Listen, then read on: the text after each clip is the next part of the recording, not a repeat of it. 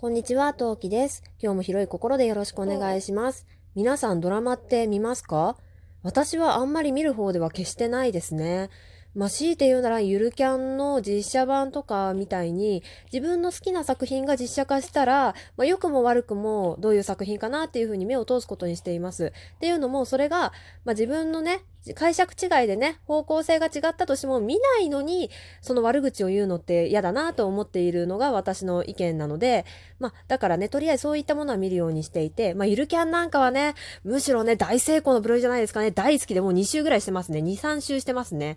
はい。それぐらい好きなドラマもあったりするんですけど、はい。そして今回私がお話ししたいのは、ラジオトーク界隈、そしてポッドキャスト界隈で現在流行、有名、ちょっと話題になっているお耳に合いましたらっていうドラマを皆さんご存知でしょうか？こちらのドラマの感想、第2話まで見ましたのでお話ししていきたいと思います。が、しかしですね、多分私ネタバレバンバンしちゃうと思うんですよ。なので、まだ2話しかやっていませんので、これから見る予定がある方とか、ネタバレ NG な方はね、違う配信聞いてくださると嬉しいです。それでは、今何目？スタートです。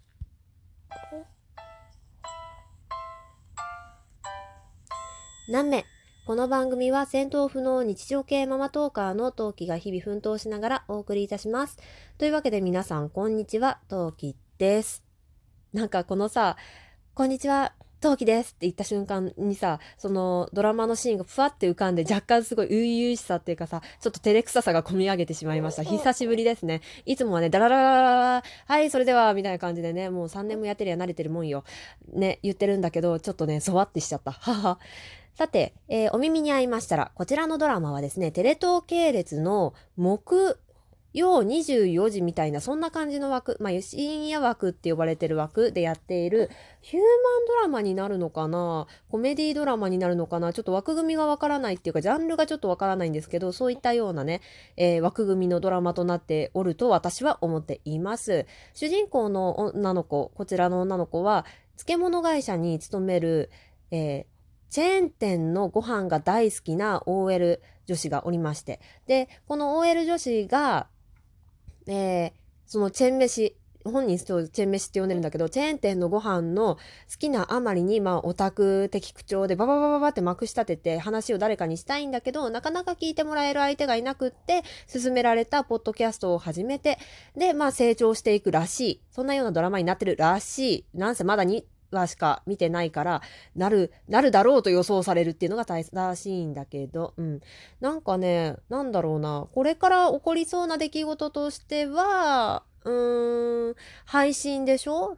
配信グルメが主体とした恋愛も混ざるのかな？そんなようなね、なんだろう、ジャンルのが出てきそうだな、お話の中にっていうストーリー展開になっておりました。なっております。はい。で、第1話が、ポッドキャスト。そう、主人公、ポッドキャストを始めるんだけど、そのポッドキャストを始めるまでの話が第1話。今回、私が見た第2話は、音質が悪いっていう指摘を受けて、えー、仲良しの、その、ポッドキャストを進めてくれたお友達の美人な OL さんと、後輩の、えー、マイク沼にいる男の子と一緒に、えー、マイクの調達をしに行くのが第2話でしたね。ちなみにグルメの方で言うならば、第1話が松屋の牛カレーだったかな。うん。牛飯だったと思うんだけど、松屋のご飯ね。で、第2話は今回ココイチでした。うん、どっちも、あ、違う。第1話がココイチ、あれ？どっちだっけ？違ったっけ？第1話が松屋だったと思うんだけど、松屋だよ。うん。第1話が松屋で、第2話が今回あれだ、間違えた。餃子の王将でしたね。あのー、そう。なんで間違えたかっていうと、第2話がね、松屋じゃない、ここへ、ダメだ、ぐちゃぐちゃになってきた。第2話はね、ココイチ、ココイチのカレーを大変に前半プッシュしていたので、そう脳内でぐっちゃぐちゃになっていますね。1話が松屋、第2話が、えー、餃子の王将というような流れになっていました。うん、間違いない。大丈夫。今度は合ってるよ。で、そう。なんか、始めるきっかけとか、その手の内容が、見る前は、どうせさ、乃木坂の子がやんでしょ？うん、わかってるわかってる。美人系の子がさ、楽しく配信するような内容なんでしょ？わかってるわかってるっていう風に思ってたの。なんでここまでね、私がひねくれてね、もう心すさんだ勢いでそう思ってたかっていうと、たまたまこのドラマを見る直前までに、私はオタコイを見てたんですね。実写版の映画の方。まあ、その感想についてはね、10、10分話しないな、5分ぐらいのね、長さにはなるんですけど、えー、前の配信、私で一人、私一人が話してる前の配信、お便り紹介とともにお話ししてる回があるので、そちらを聞いていただければと思うんですけれど、まあ、そのおたこいを見ていた直後だったから、はいはい、あ、分かってる分かってる、と思ってたわけですよ。どうせね、あの、陽キャの人がね、陰キャのことを考えて作り上げた陰キャ像の女の子がドタバタする話なんでしょ？分かってる分かってると思ってたんですよ。ね。で、まあ今回見るきっかけとなったのが、オープニングが花沢香菜さんなんです。はい。オタ恋を見た直後の私、ね、すさんだオタクの心がうずいてる私としては、大好きな声優さんがオープニングを歌っている。これはね、ホイホイでも何でもなかった。もう、逆だ、これだとあの、見なかったことになっちゃうね。もうね、オタクホイホイですよ。え、花沢香菜さんがオープニング？それなら、オープニングだけでも見て、かなちゃんの声聞きたいと思って、見たのがきっかけです。すごくね、ドラマじゃなくて不純な動機にしても程がありますね。はい。まあ、でもそんなこんなで見始めたわけですよ。で、主人公が今ちょっと話したんですけど、乃木坂の伊藤まりかさんだったっけかな。ごめん、若干違ったら申し訳ないんだけど、だったんですね。で、私、申し訳ないんですけど、あの、この方存じ上げなかったので、ああ、わかってるわかってる。乃木坂でしょ。乃木坂ってことは美人系か？ああ、美人系か。うんうんうん。ねえ、美人系の子がさ、ポッドキャストやってさ、ウハウハしてさ、あっという間にフォロワーつくんじゃろ？わかってるわかってると思ったんですね。なんですけど、マリカさんどっちかっていうと、可愛い系でした。そう、びっくりした。お、ああ、こう来るみたいな。で、あの、ね、これちょっと言い方がすごくね、難しいんだけど、あの、卑下してるわけじゃないし、悪口じゃないってことは前提で皆さん聞いていただきたいんですけど、あのね、だってアイドルじゃんアイドルだからさ、可愛いんだよ。可愛いんだけど、可愛すぎない。これ、なんか、伝わる？伝わる？伝わって？あのさ、なんて言うんだろう。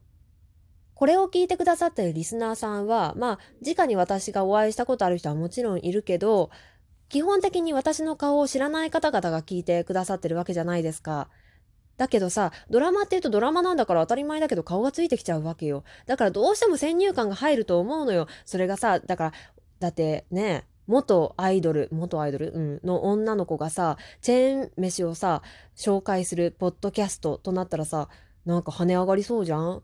ね。なんだけど、このドラマの主人公のマリカさんは、程よい感じの、程よい感じの、い、なんだろう、あの、もう言い方すごく悪いけど、あの、くなんだろう、悪口だと本当思わないでほしいんだけど、その OL さんがとても親近感の、の湧きそうなお顔立ちなのね。きっとこれはメイクとかのそれぞれの力があると思うんだけど、なんか、ちゃんと陰キャに見えるのよ。で、だから、ああ、なんかやってそうな人だよね、みたいなさ、なんか、そこはかとない普通のドラマだ、ドラマってなんだ、ドラマだったらモブみたいな感じの方になっていらっしゃるのね。だから、すごくそこが親近感を持ってたし、なんかちゃんとそういうような親近感の持てる人が、ちゃんと、なんだろう、チェーン飯っていうちょっとアングラな、アングラでもないと思うんだけど、うん、のところにスポットを当てて、それを中心とした番組作りをしたい。そしてその理由が、あの、誰かに伝えたいから。伝えたいっていうか、誰かと話したい。うん、とりあえず誰かに話したい、聞いてくれる人募集で始めたっていう理由からして、もうすごいなんだろう、私、親近感とともに好感度爆上がりして、ああ、そうよ、そうよ。あ、うん、わかるわかるみたいな感じのところがすごくあって、すごく好感を持てて、で、そんな好感を持てた第1話で、今回第2話は、そのみんなでね、マイクを探しに行くんだけど、なんか部活の先輩後輩の高校生とか中学校の時のノリを思い出すような、でも社会人の青春みたいな感じのノリのあるお話、テンポ感、雰囲気感があって、それはそれですっごくよくって、で、なんかね、爽やかなんですよ。で、王将のね、餃子を食べるんだけど、これ多分マリカさんの技術なんだけど、すっごい美味しそうに食べるのね。まあ第1話にしても第2話にしても。なんか私昨日さ、実はバーミヤンで餃子食べたんだけど、また餃子食べたくなったよね。もうめちゃめちゃ美味しそうなの。いやー、グルメドラマってね、美味しそうに食べて、もそれが本当になんかまた食べたくなるのは本当にね、美味しく食べれる人は本当に才能だなって思いながらね、見させていただきましたね。いやー、いやー、あのね、ご飯が食べたくなるとか、これからさ、夏だから食欲が減退しちゃう頃じゃなんだけど、あのドラマ見たらね、食べたくなるよ。だからね、夏バテの人ぜひ見てほしいね。なんか配信うんぬんじゃなくって、夏バテしてる人には見てほしい。きっとね、餃子の王将で餃子が食べたくなりますよ。どんなに夏バテしていようが。うん。だからぜひ見てほしいなって思って、で、私的にこのドラマの一押しの最後のね、分数的に言って最後の私の今回のポイントとしては、エンディング。さすが元乃木坂、ダンス超うまいの。最後は、その伊藤まりかさんが一人で暗い店舗の中で、暗いどっかのチェーン店の店舗の中スポットライトを浴びて曲に合わせて踊ってるっていうようなエンディングなんだけどそれがめちゃめちゃ可愛いしめちゃめちゃうまいんだ。すっごいね。なんだろう、ミュージカル風な感じで踊りを、あの、踊るから、だから、いかにもアイドルみたいなの動きではないんだけど、それが私、私どっちかっていうと、その、アイドルの方たちのその曲に合わせた動きもすごく好きなんだけど、その、曲調とか歌詞に合わせて踊るその動きがすごく好きで、まあ多分演劇から出ているという、まあなんだろう、私元演劇部なのでっていうとこもあるんだけど、もうね、踊りがめちゃめちゃ可愛くてめちゃめちゃうまくてってさっきも言ってるけど、すっごい素敵なのね。エンディングだけでも見る、見る口って何よ？見る価値あるんじゃないかなって思います。もうベタ褒めよ。もう来週もすごく楽しみです。ということで、ぜひ皆さん、Amazon プライム入っていること、か、ことってなんだ、見ている方は、えー、お耳に合いましたらぜひ見てみてください。はい。それでは良ければまた次回も聞いてください。お耳に合いましたら。ごちそうさまでした。なめ